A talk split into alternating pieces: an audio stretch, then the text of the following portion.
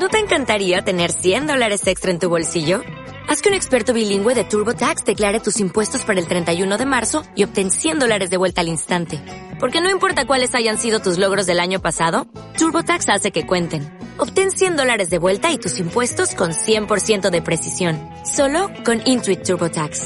Debes declarar para el 31 de marzo. Crédito solo aplicable al costo de la presentación federal con TurboTax Full Service. Oferta sujeta a cambios o cancelación en cualquier momento.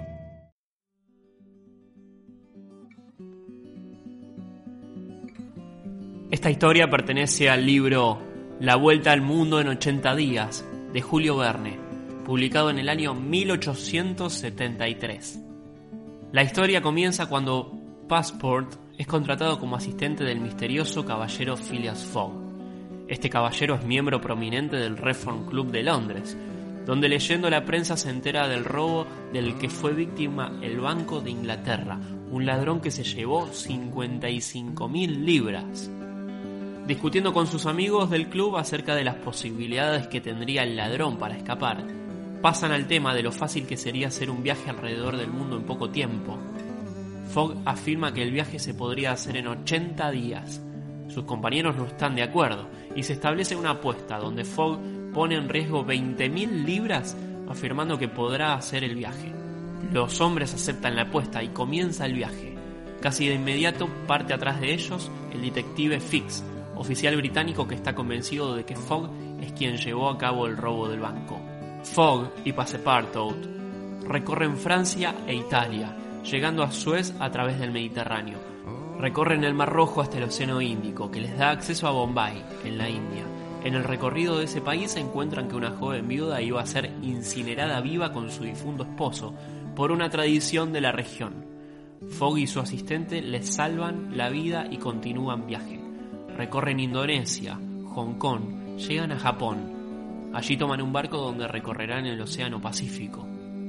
De este modo llegan a los Estados Unidos, donde ocurre la etapa más accidentada del viaje. El recorrido se ve obstaculizado por la acción de los indios y sufren percances que los retrasan un día en su cometido. Sin embargo, logran tomar un barco en Nueva York. En el viaje por el Atlántico se adueñan del barco y usan la madera del mismo para poder alimentar las calderas y llegar a Irlanda. Allí toman otra embarcación hasta Liverpool y de allí a Londres.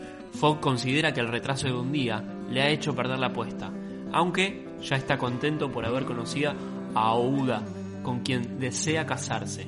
Por otro lado, el verdadero ladrón del Banco de Inglaterra ha sido apresado y Fix deja de perseguir a Fogg.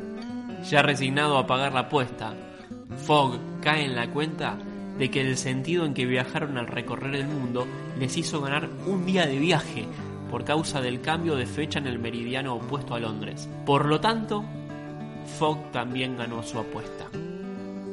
Este es un poco el resumen de La Vuelta al Mundo en 80 días de Julio Verne, de 1873, y cuenta un poco esta historia que el personaje central es el caballero británico Phileas Fogg, que recorre justamente el mundo con el apoyo de su asistente de cámara Jean Passepartout.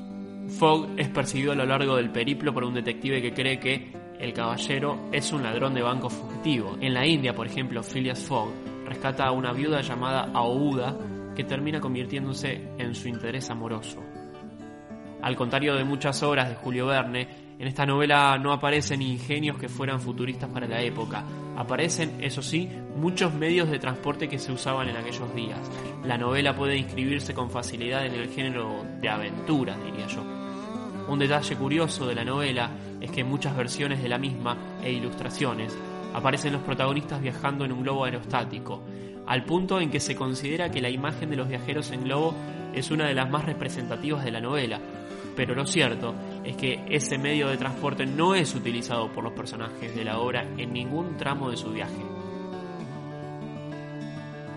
Es el resumen de La Vuelta al Mundo de 80 días, de Julio Verne, del año 1873.